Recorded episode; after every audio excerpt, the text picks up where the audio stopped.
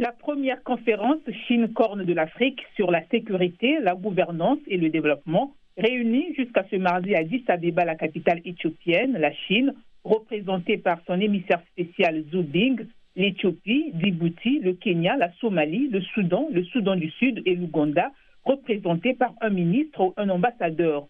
L'Érythrée, invitée, n'était pas présente.